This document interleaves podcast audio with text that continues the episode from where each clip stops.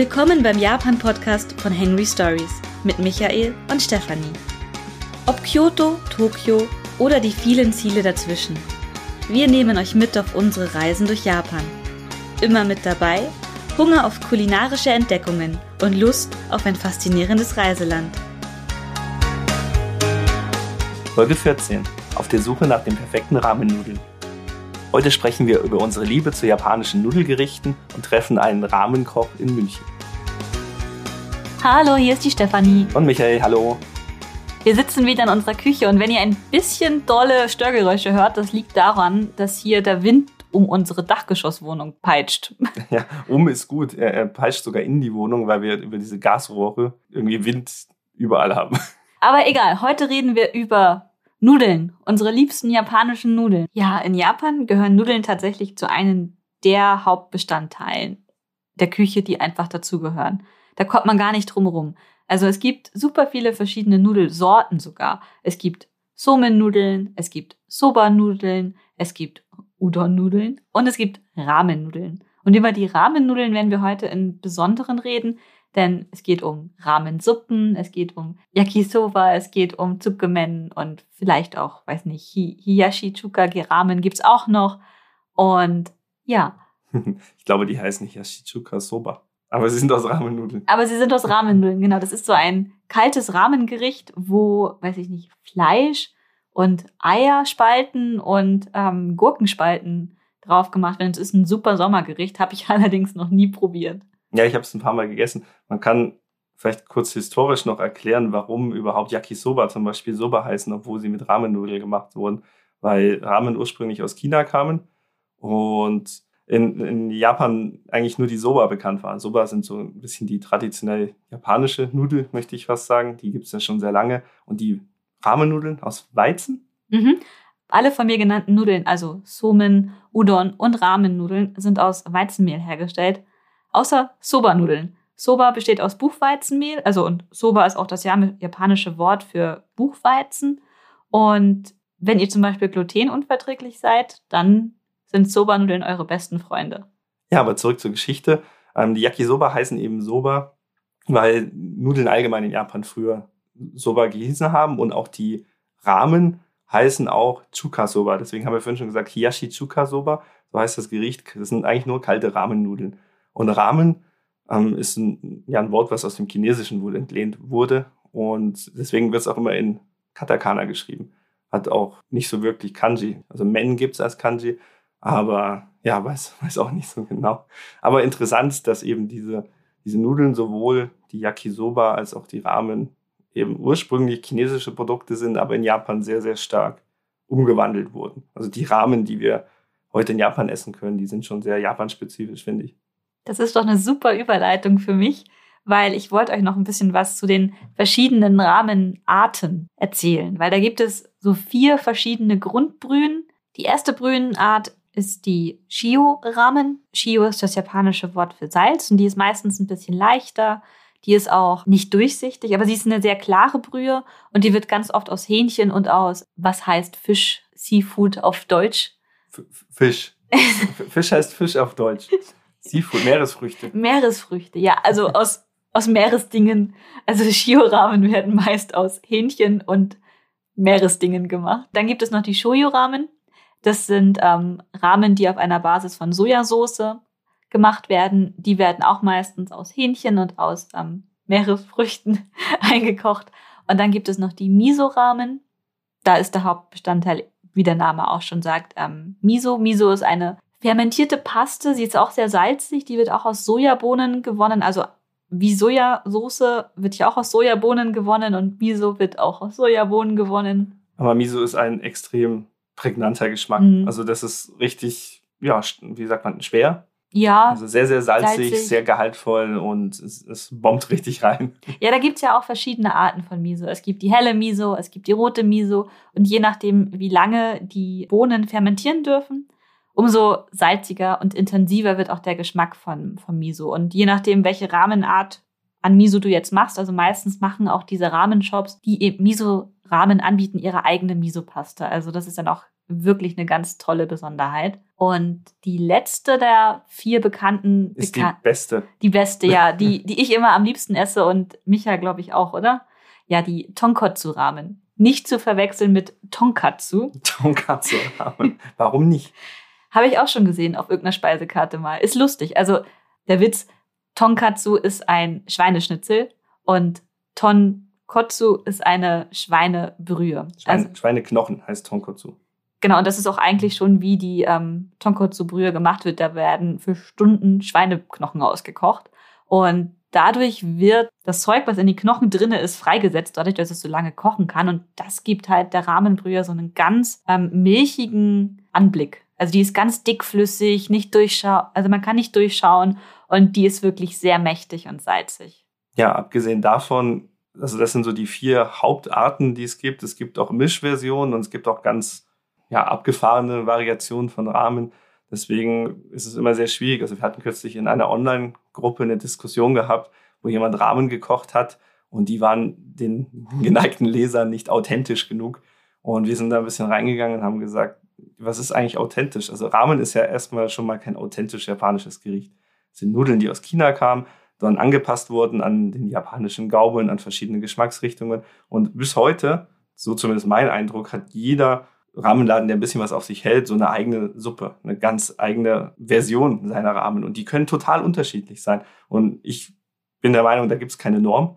Es gibt so ein paar Grundlagen, die man vielleicht beachten sollte, aber selbst die sind flexibel, die Toppings sind flexibel, die Suppen sind flexibel, wie man dahin kommt, dass man seine Suppe ja auf den Tisch serviert, ist, ist ein Prozess, der immer völlig unterschiedlich ist. Und das finde ich aber ganz schön, weil keine Ramensuppe schmeckt gleich. Und das macht es ja auch eigentlich so super spannend, während man in Japan reist, auf verschiedene Ecken in Japan, auf verschiedene Rahmenbrühen zu probieren. Das ist super cool und ihr werdet nicht dieselben Ramen oben in Hokkaido bis nach unten auf äh, Okinawa bekommen. Es sei denn, ihr geht zu Ichiran, die schmecken überall gleich. Ja, das ist, Der das ist McDonalds tatsächlich und wahr. den Ramen leiten.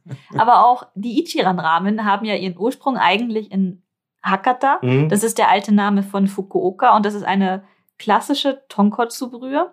Bisschen dicker und in Tonkotsu-Brühen ist es auch eigentlich so, dass die Nudeln ein bisschen dünner sind als bei anderen Ramen und relativ wenig Toppings haben. Und genau das hat Ichiran perfektioniert und in ganz Japan ähm, ja als Hype umgesetzt. Also die Läden sind ja richtig explodiert. Was du alles weißt. Ja, ich mag Ramen. Ich mag Tonkotsu-Ramen, deswegen habe ich mich ein bisschen da eingelesen. Micha hat es ja gerade schon angesprochen, die Toppings von Ramen, die variieren natürlich auch nach Geschmack. Aber so die, die Hauptsachen, die eigentlich irgendwie immer dabei sein sollten, wären ähm, ein eingelegtes Ei mit, also das ist nicht ganz fest gekocht und auch Adidama. ja, also das ist einfach nur ein Ei, das wird weich gekocht und dann wird es in einer Mischung aus Sojasauce, Mirin und äh, Kochsake eingelegt und ähm, dann liegt es da drin zwei Tage am besten und dadurch, dass halt diese Mischung, wo sie eingelegt ist, halt, also das Ei so salzig ist, wird halt dem Ei noch mehr Flüssigkeit entzogen und das Eigelb, was halt weich gekocht ist, wird dann dadurch noch Geleeartiger und oh mein Gott, ich liebe es einfach. Diese Eier sind das Beste, was es gibt. Und deswegen, Fun Fact, Ajitama heißt Geschmacksball. Äh, Äh, äh, okay. Naruto. ja, das, also, das Ei, das darf einfach überhaupt nicht fehlen bei Ramen für mich. Das ist einfach so das absolute Muss. Das muss dabei sein. Ohne geht gar nicht. Deswegen ähm, bestelle ich es immer mit dazu, weil man kann ganz oft Ramen bestellen ohne Toppings und man kann sich selbst zusammenstellen. Und nicht immer ist ein Ei dabei, aber ich muss es mir immer dazu bestellen. Ja, was gehört noch dazu? Ähm, ja, das Chashu wird ähm, das Chashu. Chashu. Das ist gerollter gereihter Schweine Schweinebauch. Bauch. Der wird, ähm, das ist auch ganz fancy, wie der zubereitet wird. Also es gibt ja super viele Rahmenkochbücher auch in, auch auf dem deutschen Markt und auch in den ganzen Japan-Kochgruppen haben die Leute sich echt auf den Arsch gesetzt und versuchen jetzt Chashu perfektioniert herzu, also herzurichten hier in Deutschland. Also der, der Schweinebauch, der wird gerollt. Das könnt ihr übrigens auch beim Metzger anfragen. Der macht das für euch. Das ist nämlich vom typischen Rollbraten. Da nimmt man auch Schweinebauch und da wird's auch gemacht. Also gar nicht so weit weg. Und das wird also der, das Chashu-Bratending wird erst einmal von allen Seiten angebraten. Dann kommt es für Stunden in den Ofen und wird, äh, ja, gebacken, gebraten, gekocht. Wie heißt es im Backofen? Im Gebacken. Backofen wird gebacken. Gebacken. Ja, und ah, Was kommt noch dazu? Seetang ist oft drinne. Ja, aber zum Fleisch noch, es muss nicht immer Chashu sein, es gibt auch ganz viele andere Fleischkombinationen, äh, ganz oft auch ohne Fleisch. Mhm. Ähm, auch das war wieder eine Facebook-Gruppendiskussion, da hieß es, dein Fleisch ist falsch. Ähm, Kann man so sehen, also wenn man sagt, man möchte Chashu haben, Chashu ist eine besondere Zubereitung von Schweinebauch, aber es ist auch völlig in Ordnung, andere Sachen draufzulegen. Mhm. Und wenn es ein Tonkatsu ist. Und wenn es ein Tonkatsu ist, genau. Ich habe auch schon, wir hatten auch schon Roastbeef, fein Mhm. aufgeschnitten auf Ramen. Und das war auch Mhm. richtig geil. Man darf da auch nicht so dogmatisch sein. Ich meine, wenn du in Japan zum Sushi-Laden gehst, da, da kommen kleine, kleine, wie heißen die? Gyu, Gyuniku? Äh, Rinder. Drin, Rindfleisch. Da kommt Rindfleisch auf Sushi-Reise an. Ja, und da ist auch jeder fein damit. Das ist das einzige Sushi, was ich okay finde. Die Feinschmecker würden wahrscheinlich im Grabe rotieren. Oder, oder falls sie noch nicht tot sind, vielleicht auch auf ihrem Rollstuhl. Ich weiß es. Oh Gott, nein. Wie kommst du da jetzt wieder raus? Drehstuhl, wollte ich sagen. Anyway, ähm, nicht so dogmatisch rangehen ist eigentlich das, was ich sagen wollte. Was hattest du gerade noch mit Sesam oder so? Äh, Sesam machen wir auch gerne rein, ähm, aber Seetang habe ich gesagt. Seetang. Ja. Seetang. Es gibt, ja, wie heißt das? Die Nori-Blätter. Die. Nori-Blätter, die reingemacht werden, die, die finde ich ja ganz eklig, wenn die in Rahmen sind. Tut mir leid, alle Leute, die Rahmen mit Seetang gerne essen. Die werden ein bisschen wabbelig dann, ja. Ja, die werden einfach eklig. Nein, ich mag sie. Deswegen isst du auch meine immer. In der Tat. Ja, was ich aber geil finde, ist, wenn so frischer Seetang drinnen rumschwimmt in den Rahmen. Das ist geil. Das so, so Wakame oder ist, ja? Wakame. Oh. Das ist richtig gut. Und dann kann man halt natürlich, äh, Menma darf nicht fehlen. Menma. Menma auf Deutsch, warte, wie heißt das? Bambus. Bambus. Nicht, Ich glaub- nicht Sprossen, sondern Fermentiertes Bambus. Doch, Bambus. Sprossen, glaube ich. Sprossen, ich dachte, Bambus, Sprossen sind die, die kleinen, die aussehen wie Blümchen. Bambuswurzeln, Bambusdinger. Keine Ahnung, Bambus, Menma. Menma. Googelt mal Menma. Das sind so kleine weiße Streifen. Ich glaube auch, sie sind fermentiert. Die finde ich auch richtig toll. Wir hatten in demselben Rahmenladen, wo wir ähm, den Roastbeef drauf hatten, haben wir so eingelegte, in Sojasauce eingelegte Menma-Streifen bekommen. Und das waren ohne Mist die besten Menma, die ich je hatte. Ich, ich träume heute noch davon. Boah, boah, boah, Micha, ich will da wieder hin. Was man auch oft auf Ramen macht, was ich persönlich auch nicht so gerne mag, ist Mais. Aber Finde ich okay. hm, Das ist so ein, so ein okay-Topping. okay, Topping, ja. ja, ist, ist nicht so mein Ding. Und ähm, was sonst noch? Ich mag Spinat. Oh ja, Spinat im Ramen ist super geil. Sogar noch besser als Wakame. Ja, ist Wirklich. halt natürlich nicht der, der Gefrierspinat, den wir halt haben, sondern äh, frischer. Es gibt auch in Deutschland frischen Spinat, Micha. Ja, das ist schon klar, aber man, die, das ist ja ein ganz anderes Gericht, ne? Also auch der frische Spinat in Deutschland ist ja ein echtes Blatt, was man so isst, so gemüsemäßig und dieses gehackte Tiefkühlzeug. Stell, nicht- stell dir ist das ja- mal in Rahmen vor. Nee, das ist widerlich. Nein, Glibberig. nein, macht bitte kein Blubspinat in eure Ramen. Wo denn so? Japanischer Spinat. Glaube ich, das ist ja wieder deutscher Spinat. Ich glaube auch. Ansonsten tatsächlich äh, Sesam, wie Micha gerade schon gesagt hat, man kann auch noch so, so scharfes Gewürz mit reinmachen. Und was auch ganz oft drauf ist, sind so geschnittene Frühlingszwiebeln. Mhm. Und ja, das ist halt so Nigi, nigi. Niggi. So der Standard. Lecker, wenn mir noch was einfällt. Aber, hm, nee, weiß nicht. Boah, ich, ich bin so ein Kostverächter. Also ich, also gib mir ein Ei und Nudeln und eine gute Brühe und dann bin ich glücklich. Im Grunde kann man aber alles reinwerfen, was irgendwie dazu passt, was einem angemessen, ah, wie sagt man, vorkommt. Also hier in Deutschland schnippeln viele einfach total viel Gemüse rein. Karotten habe ich schon gesehen. Ja, bietet sich ja auch an. Ja. Jetzt in Japan noch nie gesehen, Karotten. Wenn dann tatsächlich so ganz dünn gehobelte Karottendinger. Mm, mm. Ja. Aber so richtig, richtig gut viel Karotten, nein. Ich muss dazu sagen, ich habe bisher auch nicht jede Rahmenschüssel, die ich gegessen habe, analysiert. Die war meistens schon verschwunden, als ich darüber nachgedacht habe. Ja, aber jetzt haben wir schon angefangen, über Ramen in Japan zu reden. Und wir machen es uns tatsächlich echt zum Spaß, überall Ramen zu probieren. Und wir würden euch jetzt mal so ein bisschen erzählen, wie das so funktioniert in Japan mit dem Ramenessen, weil das hat so ein paar Besonderheiten und so ein paar, ja, Fallen, in die man reintappen kann, in die auch wir schon reingetappt sind. Wir nehmen euch kurz mit. Wohin denn? Zu Ichiran oder zu einem kleinen Rahmenladen, wo man nicht weiß, wie es läuft? Fangen wir mit Ichiran mal an. Fangen wir mit Ich- Ichiran Das haben an. wir nachher im Interview auch. Deswegen passt das ganz gut. Äh, Ichiran, wer es nicht kennt, wir hatten es vorhin schon gesagt, ist eine, eine sehr, sehr große Kette mittlerweile von Ramen-Nudeln-Restaurants, die, ich glaube, mit ihrem Laden in Tokio populär geworden sind, bei ausländischen Touristen vor allem, weil die so ein, na, sie verkaufen es als, als authentisches japanisches Erlebnis, so Einzelkabinen haben beim Essen. Sie sitzt da an der langen Theke und links und rechts könnt ihr so einen Bretterverschlag zumachen, damit ihr euch auf euch und den Geschmack der Nudeln konzentrieren könnt. Genau, und tatsächlich das Tolle an Ichiran ist, also da geht es wirklich um das Esserleben. Und was man aber auch so generell über Ramen in Japan sagen muss, ihr geht dort nicht zum, zum lange Aufhalten in das Restaurant, sondern Ramen werden schnell gegessen. Also selbst wenn ihr eine ziemlich lange Schlange rund um das Haus, ja auch um Ichiran, seht, dann ähm, dauert es meistens doch gar nicht so lange, bis ihr dran seid. Allgemein vielleicht für japanische Restaurantknigge kann man sich merken, es ist normal und mhm. verbreitet anzustehen. Und deswegen stehen draußen oder im Vorraum von Restaurants ganz oft auch so Sitzgelegenheiten. Und weil im Restaurant Essen, zumindest wenn es jetzt nicht ganz noble High-Class-Restaurants sind, in Japan grundsätzlich keine Sache des Aufenthalts, sondern der Nahrungsaufnahme ist, geht es meistens auch recht schnell. Also wenn man jetzt nicht Family-Restaurants hat, wo die wirklich zum Verweilen designt sind, dann ist der Durchlauf von so einem japanischen Restaurant ziemlich, ziemlich hoch und das geht relativ fix. Und deswegen ist es auch völlig normal. Man steht draußen an, man geht rein, man isst und man verschwindet wieder. Wenn ihr also der, um die Mittagszeit herum ein Restaurant seht, wo keiner ansteht, dann ist irgendwas komisch an diesem Restaurant. ah ja, sie. Nee, aber zurück zu Ichiran. Also bevor ihr wirklich reingeht in das Ichiran Ramen Restaurant, steht die, ihr erstmal vor einem Automaten. Die berühmten Automaten, ja.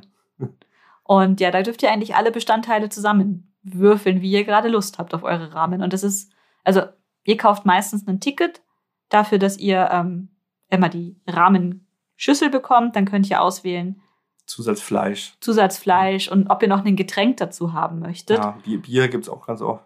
Oh, Cola. Sowas. Ja, ja, genau. Es gibt eigentlich oft in Rahmenrestaurants gar nicht so viele Dinge zu auswählen zu Getränke. Es gibt Bier, es gibt meistens noch eine Cola und ja, da hört es auch eigentlich schon auf. Wichtig ist, beim ersten Mal haben wir natürlich gleich ähm, daneben gegriffen. In, in, der normalen Rahmenschüssel ist immer schon Fleisch drin. Wir dachten, geil, Fleisch. Und dann ich will du, Fleisch. Hast du, glaube ich, Fleisch zusätzlich genommen und hast du so viel Fleisch gehabt. Ich hatte so viel Fleisch auf meinen Rahmen bei Ichiran. Ich, ich habe es mit dir dann geteilt, oder? Mhm, war gut. War gut. Ja, äh, ist tatsächlich auch lecker gewesen, das Fleisch. Ähm, und wenn ihr dann dieses Ticket gezogen habt bei Ichiran, dann bekommt ihr noch einen Zettel in die Hand gedrückt, den ihr ausfüllen müsst. Aber der ist mittlerweile, liegt ja am Platz. Also ganz oft. Sie verteilen ihn manchmal in der Schlange, damit es schneller geht. Aber mhm. Normalfall ist, wenn du nicht in der langen Mittagsschlange stehst, äh, dass der Zettel am Platz liegt. Und um zum Platz zu kommen, gibt es ja noch eine Besonderheit, zumindest bei Ichiran. Und das ist sehr, sehr speziell für diese Kette. Ihr habt haben mehrere so, so lange Gänge mit Theken, wo Leute sitzen und essen. Und das ist nicht nur ein, eine Theke, sondern es sind mehrere Theken, die quasi hintereinander oder nebeneinander platziert sind und so, so, ja, ich sag mal drei bis vier neben, parallele Gänge bilden. Und draußen am Eingang, bevor ihr in diese Gänge reingeht, habt ihr so eine Schautafel mit LED-Flächen äh, nicht mit LED, LED-Lämpchen. Mhm. Und diese Lämpchen zeigen an, welcher Platz besetzt ist und welcher Platz frei ist. Das heißt, ihr geht draußen hin, guckt, wo ist ein freier Platz und dann lauft ihr in diese Gänge rein und verschwindet.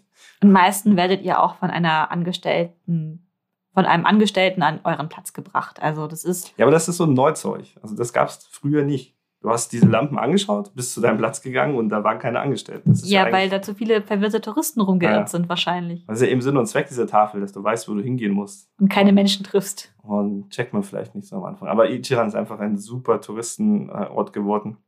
Die achten auch darauf und sie haben angefangen, alles auch auf Englisch zu übersetzen. Und da kommt dein Zettel ins Spiel. Genau, der Zettel. Und da könnt ihr dann zum Beispiel auswählen, so wirklich essentielle Dinge wie, wie durch sollen eure Nudeln sein, ob ihr Knoblauch haben möchtet, ob ihr scharfe Soße haben möchtet und ah, also Dinge. Also da könnt ihr wirklich eine super Menge Dinge auswählen, wie eure Ramen aussehen sollen am Ende. Und die spezielle geheime rote Soße, die wir noch nie gegessen haben. Nein, die, weil wir essen einfach, ich glaube, wir hatten schon ein paar Mal. Wir sind nicht so die Leute, die scharfes Essen mögen. Deswegen ist es bei uns immer langweilig. Was auch bei Ichiran, glaube ich, vielen Ausländern zum allerersten Mal begegnet, ist einfach dieser Refill an Nudeln den man während des Essens bestellen kann. Da könnt ihr euch dann, während ihr an eurem Platz sitzt und gemerkt habt, hm, ich habe noch Hunger, ich hab, hätte gerne mehr Nudeln, könnt ihr euch sogar noch am Platz mehr Nudeln nachbestellen. Cool ist auch bei Ichiran, dass ihr eigentlich irgendwie keine Leute treffen müsst. Eure Rahmen werden durch ein Loch in der Wand an euch, auf euren Tisch gestellt. Das ist eigentlich ganz lustig. Und ich glaube, das ist auch der, das Ding, warum Ichiran bei vielen Touristen so unglaublich beliebt geworden ist, weil es halt relativ einfach ist. Du kaufst ein Ticket, du setzt dich an deinen Platz, du musst mit niemandem reden.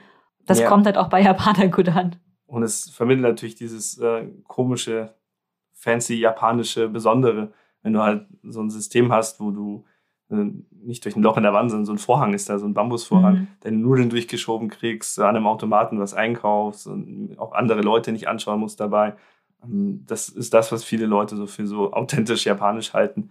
Und das ist aber eher authentisch Ichiran. Ja, ansonsten gehen wir jetzt mal so ein bisschen über auf so weitere kleine Rahmenläden in hm. Japan. Eigentlich ist es ganz einfach. Du gehst hin, bestellst deinen Rahmen und fertig und kriegst die Rahmen des Hauses. Aber es gibt halt einige Läden und ich glaube vor allem Zuckerman-Läden haben das Problem, dass die auch so viele Optionen haben wie Ichiran. Und die stehen meistens irgendwo an der Wand, an der Tafel dann Oder sie stehen nirgendwo und die fragen trotzdem danach. und sie fragen trotzdem danach. Und wenn ihr geistig nicht darauf vorbereitet seid oder die Sprache nicht sehr gut beherrscht, wisst ihr nicht, was sie von euch wollen.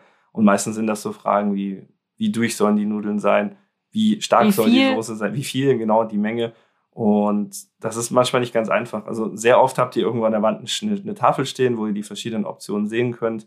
Das hilft, wenn man Hiragana so ein bisschen lesen kann. Ähm, man muss aber, wie gesagt, darauf vorbereitet sein. Sonst schaut man die Leute an und hat, man hat, ist gerade im Gespräch vertieft, man hat vielleicht auch gar nicht zugehört. Sie kommen an den Counter und reden euch auf Japanisch zu. Und ihr wisst, ihr solltet es eigentlich verstehen, denn ihr könnt die Sprache. Aber ihr seid zu Gerade stolz. geistig nicht darauf vorbereitet. Seid zu stolz, um zu, zuzugeben, dass ihr kein Wort verstanden habt und sagt einfach ja. und ja, es war eine Auswahlfrage, meistens nicht die richtige Antwort. Mhm. Aber im, im Normalfall kriegt ihr dann einfach Standard. Wenn, mhm. wenn ihr euch gar nicht verstehen könnt, dann, dann kriegt ihr die Standardauswahl mittel, durch, mittel, stark. Einfach das, was der normale Standard ist. Aber du sagst jetzt gerade, da bestellt man einfach so. Also ich finde eigentlich das Besondere an vielen der Rahmenläden ist, dass du einen Automaten vorne stehen hast. Ja, stimmt. Ist also, auch hygienischer.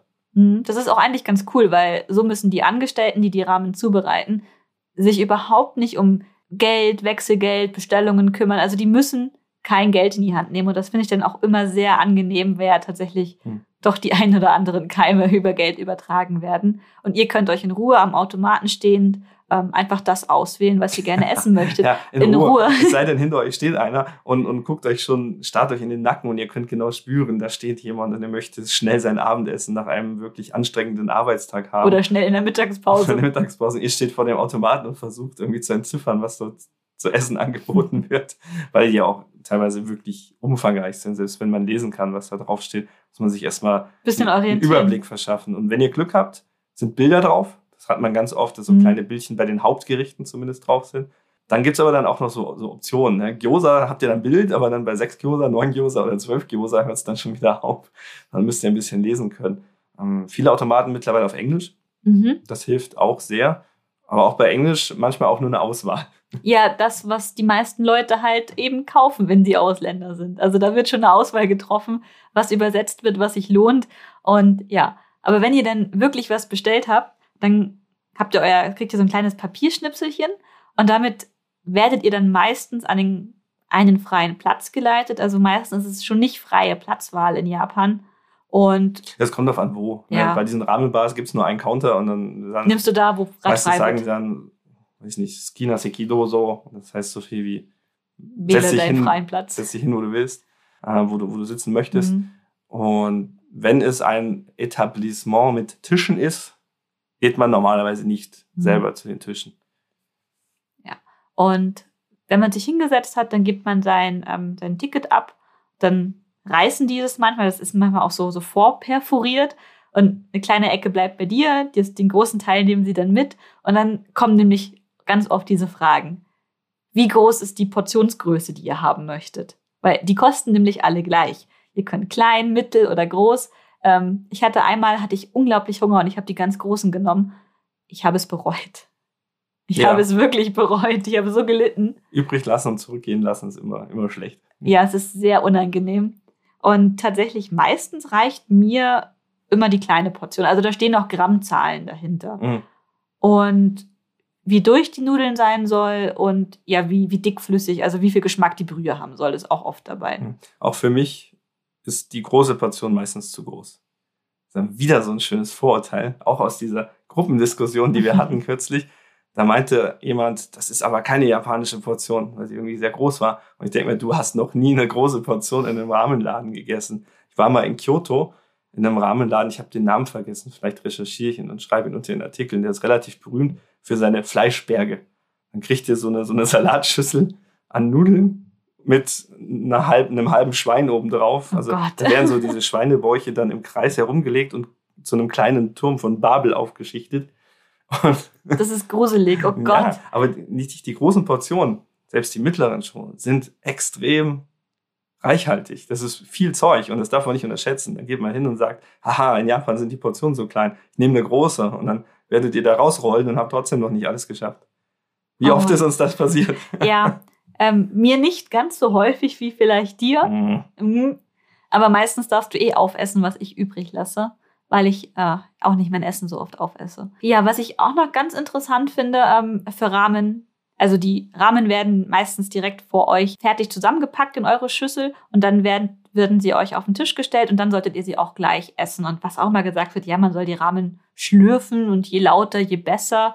Ja, ich glaube, es ist schwer zu vermeiden, dass man schlürft, aber ihr müsst jetzt nicht mit Absicht laut Ja, es gibt lauter Grenzen. schlürfen. Es gibt, es gibt Grenzen, wann es albern wird. Also zum einen nicht, acht Minuten war, glaube ich, die Zeit.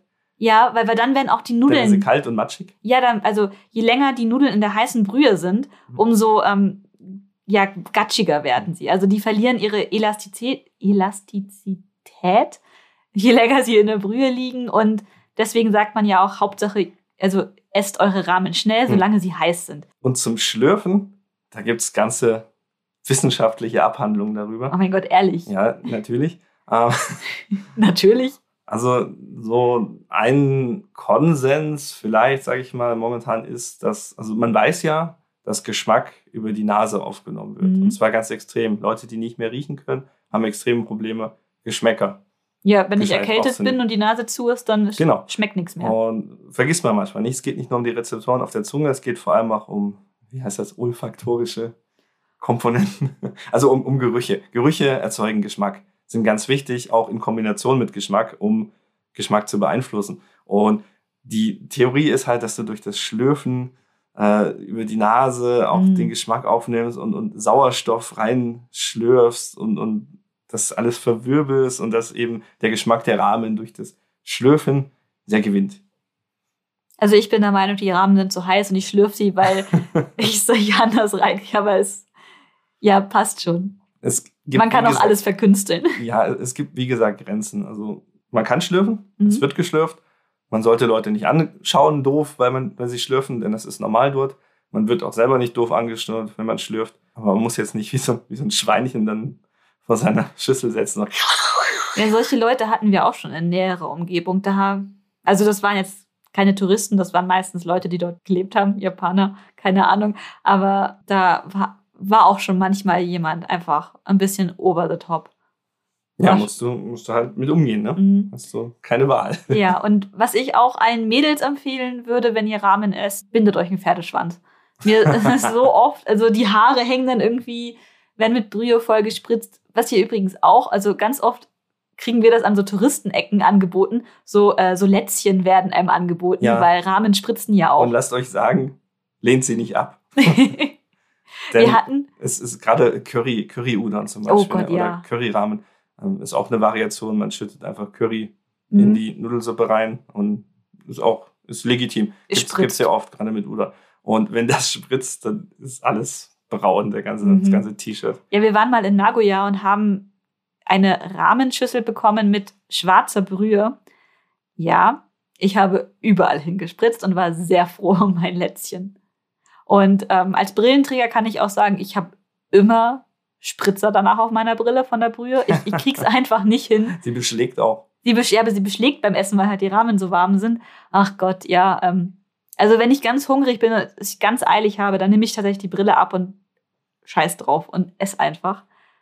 Und danach muss ich mir erstmal die Brille putzen. Ja, Ramen auf jeden Fall ist eine extrem ein extrem Messi. gewinnbringendes Hobby, sage ich mal. Es hat viele Facetten. Von der Kunst des Schlürfens bis zum Durchprobieren der Geschmäcker gibt es extrem viele Unterteilungen in diesem Hobby.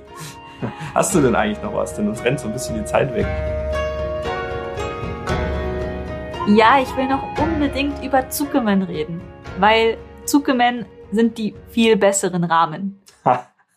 also wirklich jetzt. Also letzten Sommer, seit wir, also mein letzten, vorletzten Sommer sogar schon. Oh mein Gott, das ist schon viel zu lange her, dass wir in Tokio gewohnt haben. Und ich vermisse es so sehr. Ähm, habe ich Zuckermen für mich entdeckt. Zuckermen sind eigentlich Rahmen, die aber nicht in der Brühe sind, die Nudeln sind meistens ein bisschen dicker geschnitten, damit mehr am Brühe dran hängen bleiben kann.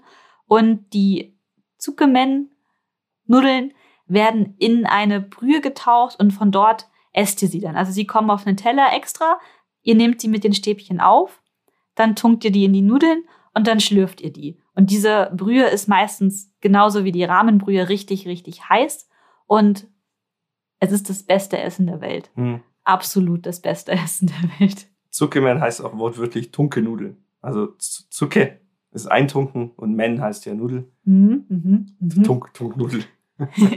ich glaube, auf Englisch werden sie auch Dipping Noodles Dipping genannt. Noodles. Ich glaube, die Soßen sind immer ein bisschen kräftiger, nicht? Weil die halt mhm.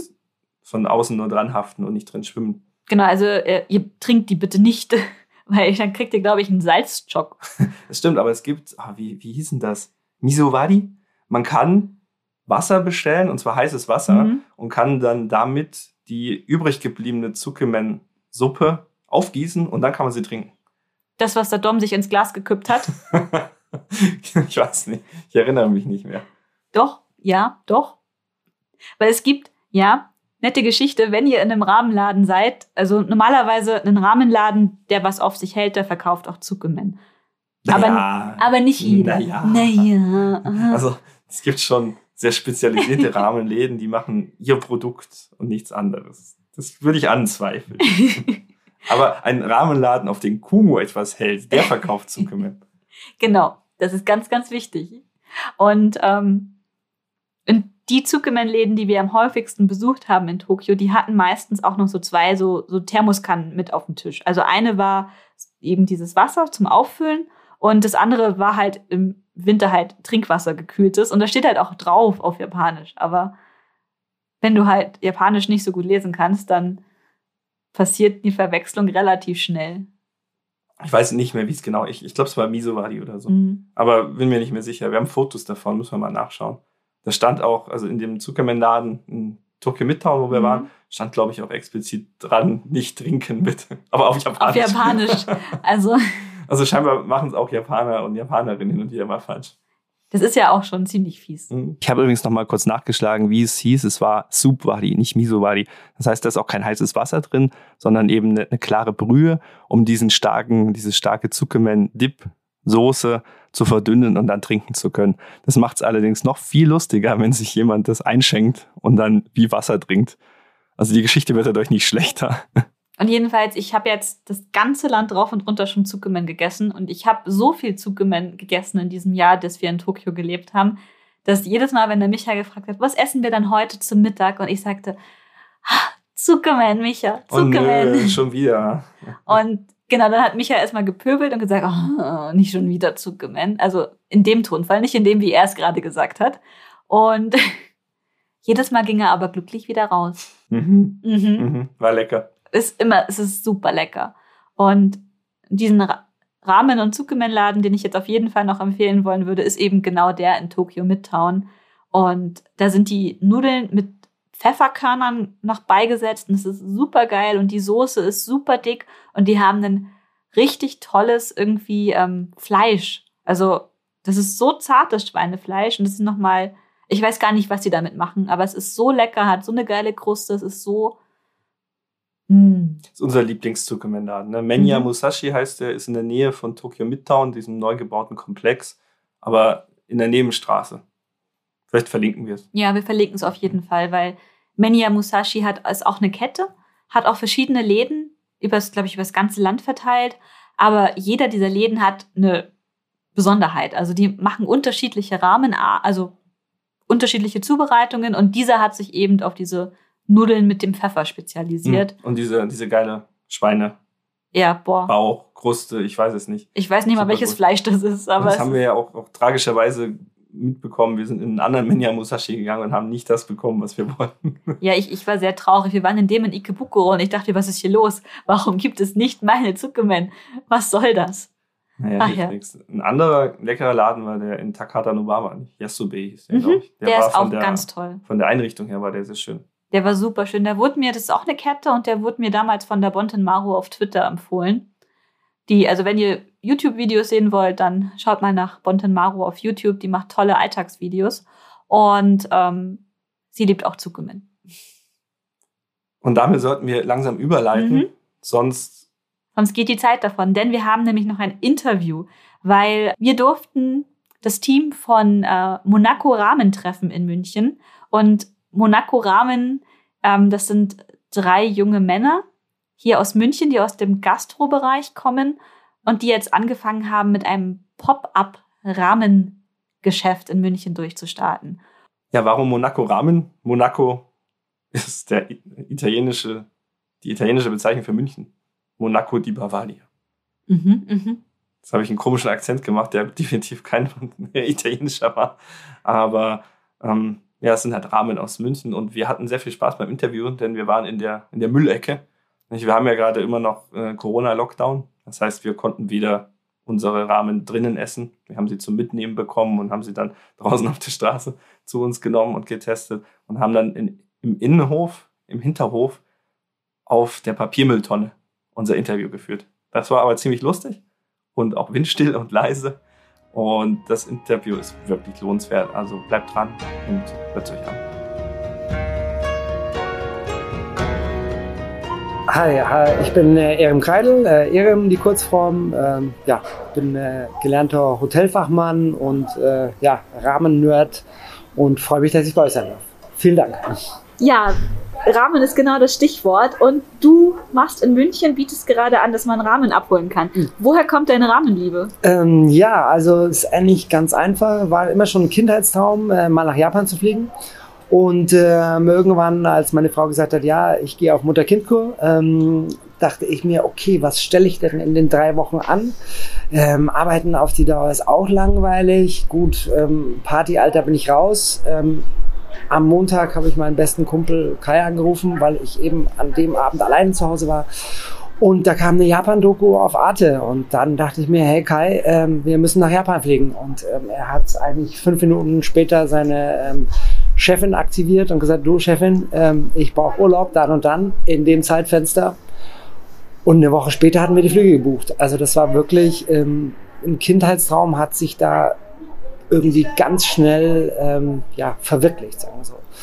Und dann haben wir sechs Monate geplant und dann sind wir im Februar 2017 nach Japan geflogen. Genau, richtig. Februar Wo seid ihr 2017. hingeflogen und welche Ramen habt ihr dort gegessen? Äh, wir haben zu wenig gegessen, haben aber geschafft, fast jeden Tag eine zu essen. Ja. Ähm, wir sind nach äh, Tokio erstmal und mussten dann natürlich erstmal alle ähm, ja, Hotspots abdecken, sozusagen in drei, vier Tagen, was man halt so kennt. Und ähm, vielleicht um vorher noch ein bisschen auszuholen, ich war an diesem Samstag, wo ich eben die fixe Idee hatte, okay, jetzt ähm, muss ich nach Japan, nach diesem Arte-Beitrag, dachte ich mir, okay, ähm, jetzt fährst du noch schnell zum Humdubel. Ich brauche ja einen Lonely Traveler. Ja, weil es war früher immer so, ich bin viel gereist in Asien und ähm, früher hat man sich halt einen Lonely, Lonely Traveler geholt, äh, Travelers Bible und ähm, äh, dann war ich zu Hause, habe mir das Ding geholt und habe so rumgewälzt und dann dachte ich mir so, hey, jetzt ähm, guckst du doch mal in diesem Internet, YouTube. Und ähm, ja, und dann wurde mir in dem Moment bewusst, hey, man muss heute nichts mehr lesen, weil es wird dir alles vorgekaut. Und dann bin ich halt von ähm, einem YouTube-Channel zum anderen gekommen und ich meine, mir war schon bewusst, Ramen, Yakitori war auch so ein Ding, was ich immer lecker fand. Und ähm, okay, Sushi finde ich jetzt auch nicht mehr spannend, gibt's ja schon seit tausend Jahren hier. Und, ähm, und dann kam dieses ähm, Ichiran. Ja. Und, ähm, alle Traveler haben halt gesagt, hey, da musst du hingehen, da musst du hingehen. Ja, und wir sind halt eben äh, im Februar da angekommen und unser Hotel war zufällig neben einem Ichiran. Und ähm, das ist halt so ein, so ein ich weiß nicht, ob es eine Touristenfalle ist, aber es ist auf jeden Fall, ähm, wenn man das erste Mal da ist, schon ein Erlebnis. Vor allem mit diesen, ähm, ja, wo du da in deinem kleinen Cubicle drin sitzt und dann deine Suppe ganz für dich alleine essen sollst und äh, du und deine Suppe mit den Nudeln zusammen, dieses Dreigespann. Und ähm, ja, das war, ich habe den ersten Löffel genommen und sofort, okay, wie machen die das? Ich meine, ähm, ja, und, und da ging es halt los. Und da wusste ich, okay, ich will zu Hause Rahmensuppen kochen. Das heißt, ähm, bevor ihr zum ersten Mal nach Japan geflogen seid, hattet ihr auch überhaupt keine Verbindung zur japanischen Küche? Nee, zur japanischen Küche schon. Also wie gesagt, ich habe ähm, schon auch mal was Japanisches gekocht. Yakitori, äh, Sushi kennt man ja, ähm, fand ich auch schon immer gut. Ich habe auch schon mal ein japanisches Curry gekocht, ein Beef Curry. Aber ähm, mir war es nicht bewusst, dass es diese Suppen gibt. Und ähm, ich bin ein großer Food-Nerd. Ähm, wie gesagt, ich habe äh, lange schon in der Gastro ähm, gearbeitet und auch schon des Öfteren mal gekocht in der einen oder anderen Küche und ähm, habe lange auf dem Wochenmarkt gearbeitet und habe daher viele Sachen probiert und hatte immer so meine Phasen. Und aber als ich diese Suppen eben probiert habe, war mir klar, ich muss die Suppen irgendwie nachkochen können. Ja. Mhm. Und ähm, dann bin ich zurückgekommen, habe sofort äh, erstmal YouTube wieder gewälzt und wie mache ich jetzt die und die Suppe? Und die ersten Male waren natürlich ein Desaster. Also weil du kannst nicht jetzt äh, eine Rahmensuppe von Grund auf machen mit allen fünf Elementen, also Würzsoße, Suppe, äh, Rahmenöl, Toppings und Nudeln in einem Wochenende und sagen, die ist top. Ja, ein Schweinsbraten schafft jeder. Ja, da muss man auch kein Bayer sein. Ja, ähm, kriegt man hin. Aber eine Rahmensuppe ist doch viel komplexer. Und ähm, ja, dann hat es wirklich bestimmt zwei Jahre gedauert äh, mit viel Research und Try and Error und ganz viel ähm, äh, Enttäuschungen weil du sitzt halt wirklich zwei Stunden, äh, zwei Tage in der Küche und machst und tust und ähm, hast neun bis zehn Spülgänge und deine Frau steigt dir schon aufs Dach, weil die sagt, hey, du kannst doch nicht jetzt hier schon wieder spülen, ja. Und, ähm, und am Sonntag hast du die Suppe fertig und dann ja, stellst du fest, schmeckt nicht. Das ist äh, ärgerlich. Ja. Und dann ähm, war eben im Februar letztes Jahr da war ich schon so weit, wo ich gesagt habe, okay, jetzt geht es in eine gute Richtung, aber ich will es noch fundierter haben. Und dann habe ich mir erstmal geschaut, okay, ähm, ich muss wieder nach Japan. 2019. Ja. Äh, 2020, Entschuldigung. Aber und 2020 ist ja leider genau, nicht so das beste genau, Jahr, um nach Japan zu reisen. Genau, und das war im Februar. Februar 2020 ähm, hatte ich eben den Plan, nach Yokohama zu fliegen, auf eine Rahmenschule. Ähm, weil, wie gesagt, ich war auf einem guten Weg. Ähm, ich war auch schon so weit, dass ich mein eigenes japanisches Rahmenmehl hatte, weil das war auch noch so ein, so ein großer Punkt. Die Nudeln eben. Ich hatte gefrorene, getrocknete Nudeln. Ähm, es war alles nix und irgendwann, okay, du musst deine Nudeln, Nudeln anscheinend auch selber machen. Hab mir dann original japanisches Rahmenmehl besorgt, 25 Kilo Sack. Ähm, ja, okay. Februar, ich hatte eigentlich schon den Vertrag für die Rahmenschule da. Und dann kam der März und alles wurde irgendwie so komisch. Die Nachrichten haben sie so komische Sachen erzählt und ja, und dann war es äh, eine Woche vor meinem Geburtstag. Okay, diese komischen Sachen kamen näher, näher, näher, näher. Ja, und der Rest ist eigentlich Geschichte. Und äh, somit war die Rahmenschule in 2020 für mich natürlich auch gegessen. Äh, Im wahrsten Sinne des Wortes. Ja, und dann habe ich äh, eben bis äh, Juni weitergemacht. Ähm, immer weiter probiert, jedes zweite Wochenende zu Hause gekocht. Und dann sagt die Cousine von meiner Frau, Erin, der schmeckt so gut, du musst es jetzt verkaufen. Dann sage ich, ja, okay, aber wie denn, wo denn? Du, ich helfe dir. Die ähm, hat einen guten BWL-Hintergrund, die ist Geschäftsfrau, die sagt, okay, ähm, ich kann dich da beraten, wenn du das businessmäßig aufbauen willst. Gut, aber die Intention ist ja, ich will eigentlich jemanden eine gute Suppe präsentieren. Ja, es ist jetzt nicht so der Verkauf im Vordergrund, weil ich war auch immer der Koch bei uns äh, im Freundeskreis. Und ähm, genau, und dann, ich bin ja in so einer Food Nerd Gruppe drin mit dem Oscar, einem von unseren Kom äh, Kollegen. Und, äh, und da habe ich dann eben so angefangen, hey, wollt ihr mal probieren? Ähm, ihr kennt euch doch auch alle aus mit gut, gut Essen. Ja, und dann haben die zehn oder zwölf Leute wollten halt probieren. Und für die habe ich halt mal die ersten Rahmenkits fertig gemacht und ähm, fanden es auch super. Und dann habe ich im Oktober dann ein Gewerbe angemeldet. Und der Kai kam eben jetzt im Januar wieder zurück und der ist dann eigentlich fast gleich mit eingestiegen, ja. Weil der Kai ist eben der Kumpel, mit dem ich in Japan war. Und der Oscar ähm, ist eben eigentlich der kleine Bruder von meinem anderen besten Spätzle, dem Steve. Und äh, Mai Oscar hatte natürlich auch nichts zu tun im November, Dezember und äh, der arbeitet auch in der Gastro und hat mir dann von Anfang an so ein bisschen geholfen. Es war eigentlich nur so, ja, ich helfe dir mal ein Wochenende. Ja. Und ähm, ja, jetzt äh, hängen wir alle drei mit drin. Ja. Und, und was genau. kann man jetzt genau bei euch ähm, bekommen hier in München? Ähm, also wir haben uns jetzt erstmal nur spezialisiert auf eine Variante Suppe. Ja, wir haben jetzt diese Woche auch angefangen mit der veganen Suppe. Ähm, die eine Variante Suppe ist eine klare Hühnerbrühe. Ne? Das ist also eine Tori Chintan. Also es gibt die Chintan und Paitan Suppen. Äh, Chintan ist eine klare Brühe und ähm, Paitan ist eine, eine milchige Brühe, die auf anderer Temperatur richtig wie Wäsche gekocht wird. Und ähm, genau, und wir haben uns auf die Sojawürze jetzt spezialisiert in großen Anführungsstrichen, weil spezialisiert sind wir noch nicht, aber wir sind eben schon so weit, dass wir sagen, hey, es schmeckt gut und wir wollen das jetzt gerne unter die Leute bringen.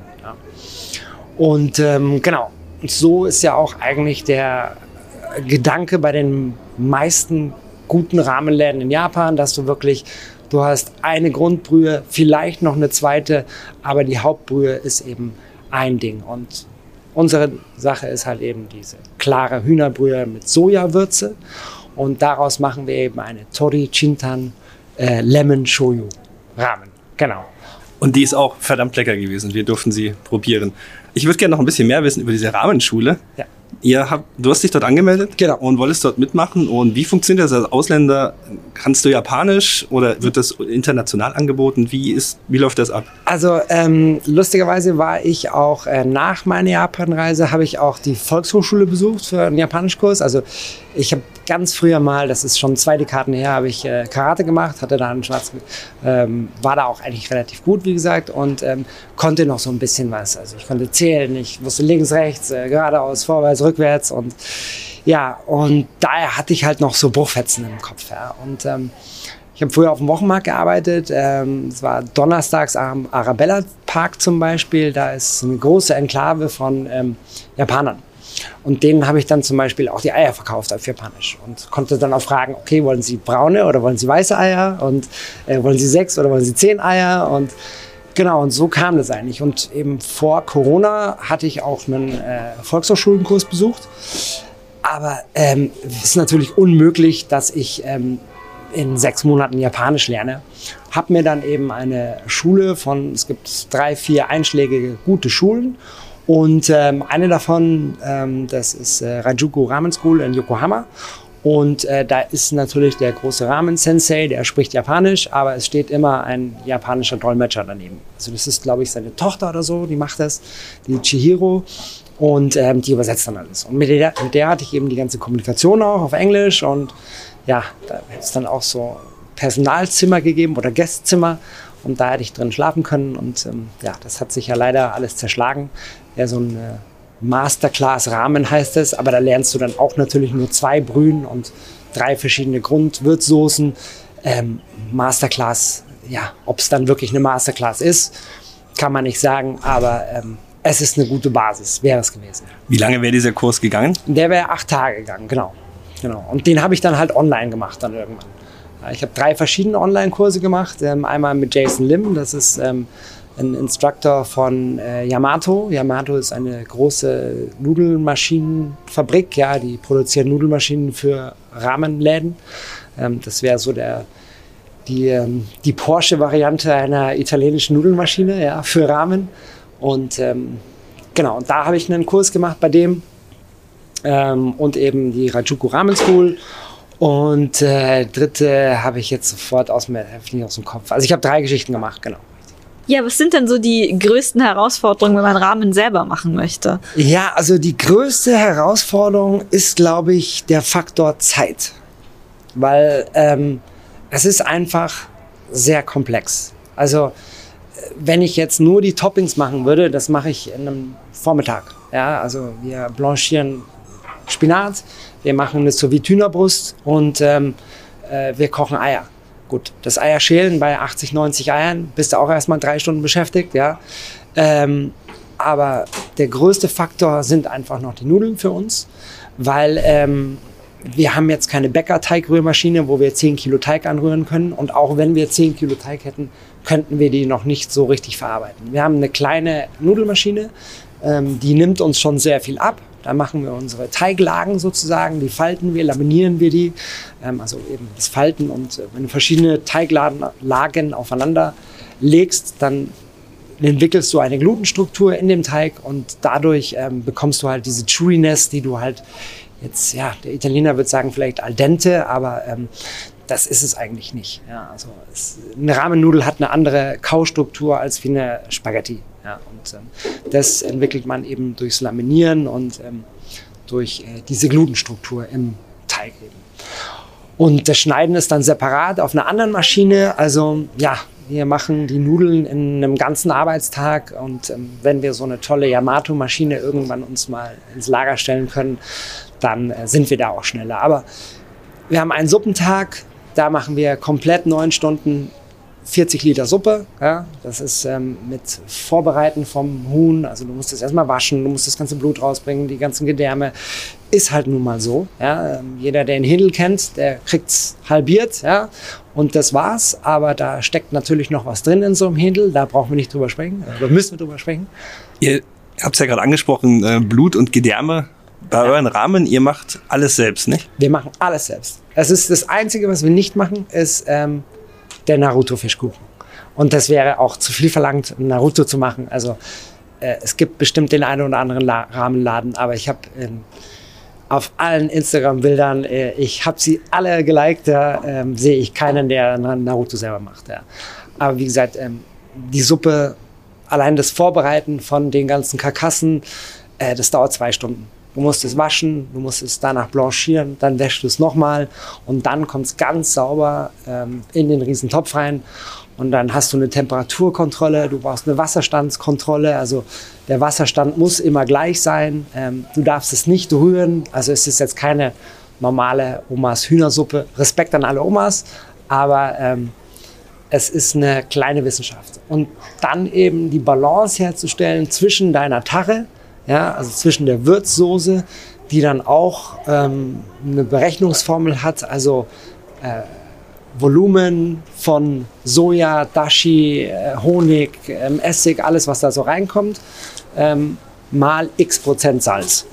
Unser Geheimnis natürlich, kann man aber nachlesen und finden, aber das eben richtig zu machen und ähm, ja, den Dashi richtig hinzubekommen und dann eben eine Balance zu finden zwischen der Suppe und äh, der Tarre ist schon eine Wissenschaft, ja. Kannst du heute noch Instant-Ramen essen oder ähm, erträgst du die gar nicht? Nee, aber zum Glück habe ich immer tiefgefrorene Rahmen bei mir im Schrank. Es bleibt immer ein kleines bisschen übrig oder ich mache mir natürlich auch ein bisschen was für mich und ähm, ich habe natürlich auch noch einen normalen Job, weil das ist natürlich jetzt noch nicht ähm, so, dass ich das äh, hauptberuflich machen könnte, ähm, was ich natürlich was wir drei irgendwann gerne mal machen würden. Aber ähm, ja, es ist schon gut, wenn man abends um neun, halb zehn nach Hause kommt ähm, und dann einfach ins Tiefkühlfach greifen muss und in fünf Minuten eine instant selber gemachte Rahmensuppe schnell in der Schüssel hat. Also ja, das, ähm, ich, ich liebe es einfach auch. Ich, ich liebe Essen, ähm, sieht man mir zwar nicht an, aber ähm, Essen ist mein Ding.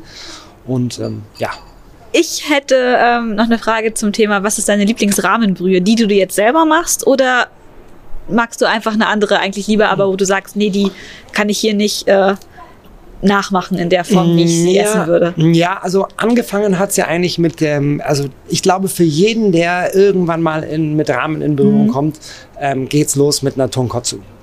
Ein Tonkotsu ist eigentlich ein, ein, ganz neues Rezept. Also Ramen insgesamt ist ja ganz neu eigentlich, ähm, wenn man es jetzt mal ähm, geschichtlich sieht. Also das gibt's ja erst seit ein paar Jahrzehnten in, in, in Japan.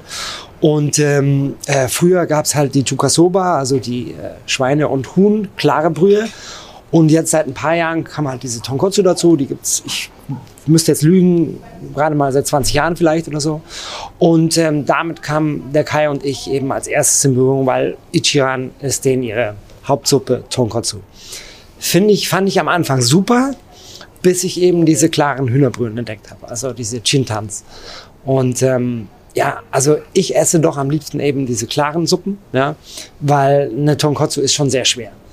Und eine richtige Tonkotsu kriegst du halt in München auch wirklich nicht. Also es gibt da den einen oder anderen Laden, die sind ganz okay, da kann man auch hingehen, ja, aber ähm, wirklich authentisch ist es natürlich mit dem, was du in Japan bekommst, nicht. Ja, also Wäre es anstrengender, eine Tonkotsu-Brühe mit dem Schwein zu machen? Oder ist es ähnlich? Mm, Ja, also es ist beides vom Zeitaufwand. Also Tonkotsu ist noch mal ein bisschen aufwendiger. Es gibt ja so Verrückte, die kochen die dann auch 36, 48 Stunden lang.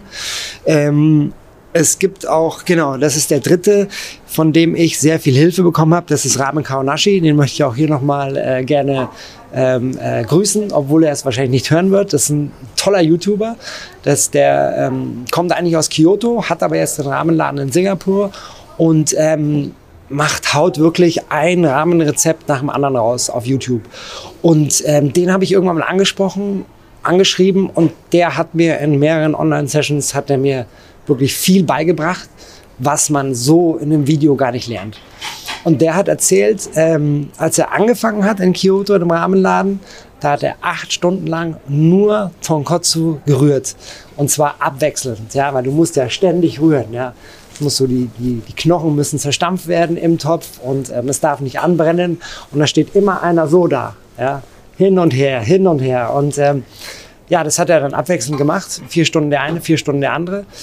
Bei der Chintan musst du eigentlich immer nur die Temperatur kontrollieren, mal ein bisschen hochstellen, mal ein bisschen runter. Ähm, ja, das ist so, genau, der grobe Unterschied da. Hast du schon mal Zuckermen in Japan gegessen? Ja, habe ich, habe ich. Ähm, Wann machst du mir Zuckermen? äh, ja, das ist auch ein ganz großes Projekt von uns. Das steht ganz oben auf der Liste, weil der Oscar ist auch so ein Dipping Ramen Noodles Fan.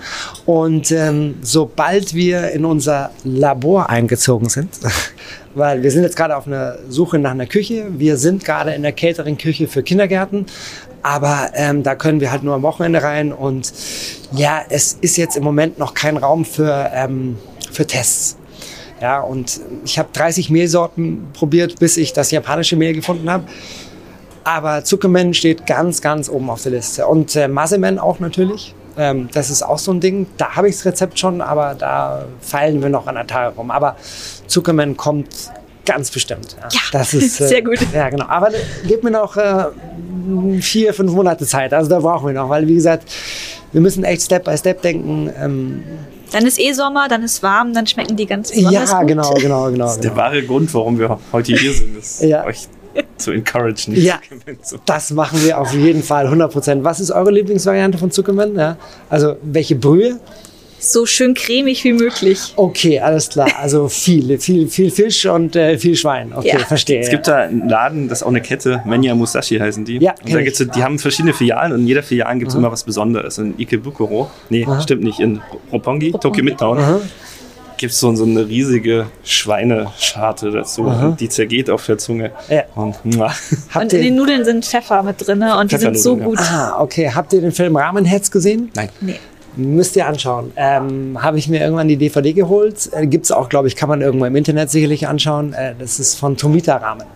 Das ist ja dieser super Großmeister Ramen Guru und ähm, ist schon seit Jahren immer auf Tabelog und Best Ramen Shop in Japan und hin und her. Also müsst ihr euch anschauen. Auch ein Tipp an alle Zuhörer: Ramenheads angucken.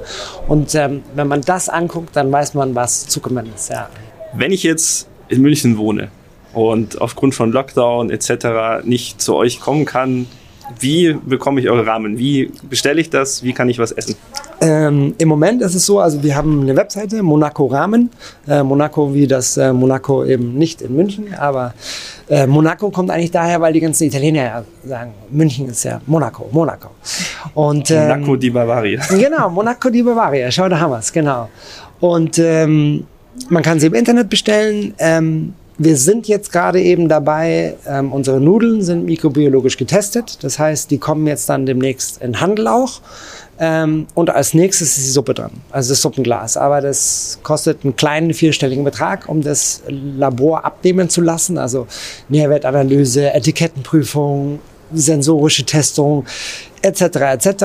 Ähm, dann müssen wir es eben noch haltbar machen, also sprich im weitesten Sinne einwecken die Gläser. Und dann hoffen wir, dass wir sie demnächst in ein, zwei Läden haben. Wir haben schon einen Laden für die ähm, Nudeln, das ist ein Online-Shop, Nagomi Japanische Lebensart. Die kriegt jetzt dann demnächst die Nudeln, da kann man sie bestellen. Und im Moment haben wir dieses kleine Pop-up laufen im Westend ähm, in München. Und da sind wir jetzt erstmal bis auf weiteres jeden Montag. Und ähm, ja, wir haben vorher ein bisschen ausgeliefert, aber das ist natürlich noch absolut unwirtschaftlich für ähm, 60, 70 Portionen, weil wir haben leider keinen Cola Pizza Ausfahrdienst. Und von daher ist es jetzt im Moment nur abzuholen im Café sehr wohl. Wenn ich abhole, was hole ich da ab? Ähm, bei uns kriegst du ein Rahmenkit, das besteht aus drei Teilen. Das ist einmal die Brühe im Glas, da ist eben die ähm, Würzsoße, die Suppe und äh, das Rahmenöl schon gemischt. Und ähm, dann bekommst du ein kleines Päckchen, in dem die Nudeln drin sind. Und ähm, du bekommst ein kleines Schälchen, wo die Toppings separat drin sind. Da ist einmal das Ajitama Tamago, ähm, zwei Tage eingelegtes äh, Freilandei vom äh, Geflügelhof Egeler. Das ist äh, ein, Bauer, der fährt Wochenmärkte an. Und da ist ein bisschen Spinat drin, ähm, blanchierter, da sind ähm, rote Zwiebeln drin, da ist ein rote Fischkuchen drin und eine sous Hühnerbrust, auch eben vom Freilandhof. Und eigentlich kann ich nicht viel falsch machen. Nudeln kochen, Soße genau, warm machen. Nudeln aus der Packung holen, ein bisschen auflockern, ähm, 30 bis 45 Sekunden kochen, ähm, derweil die Suppe separat in einem Topf einmal kurz aufkochen lassen, kurz einmal sprudeln lassen, wegnehmen vom Herd, die kann dann ruhig zwei, drei Minuten im Topf stehen bleiben. Ähm, ein bisschen Zitronenzest in die Schüssel, so ist das Rezept auch gedacht. Dann die Suppe drauf, ähm, Nudeln drauf, den Rahmenfold nicht vergessen, also die Nudeln rein in die Suppe, zwei, dreimal hochheben und dann schön umfalten. Dann kannst du die Toppings auch schön drapieren und genau. Das ist. Äh, und dann sieben Minuten genießen im Idealfall. Nicht länger, weil. Ähm, Dann ist kalt und dann genau, genau. Kalt und vor allem die Nudeln werden halt irgendwann soggy. Ja. hätte ich jetzt nicht schon gegessen, hätte ich jetzt wieder Hunger. Toll, toll. Danke dir. Vielen Dank. Äh, vielen Dank für das Gespräch und ja, Vielen Dank, dass ich da sein durfte. Vielen Dank, dass ihr euch die Zeit genommen habt. Ähm, ich hoffe, wir sehen uns bald wieder.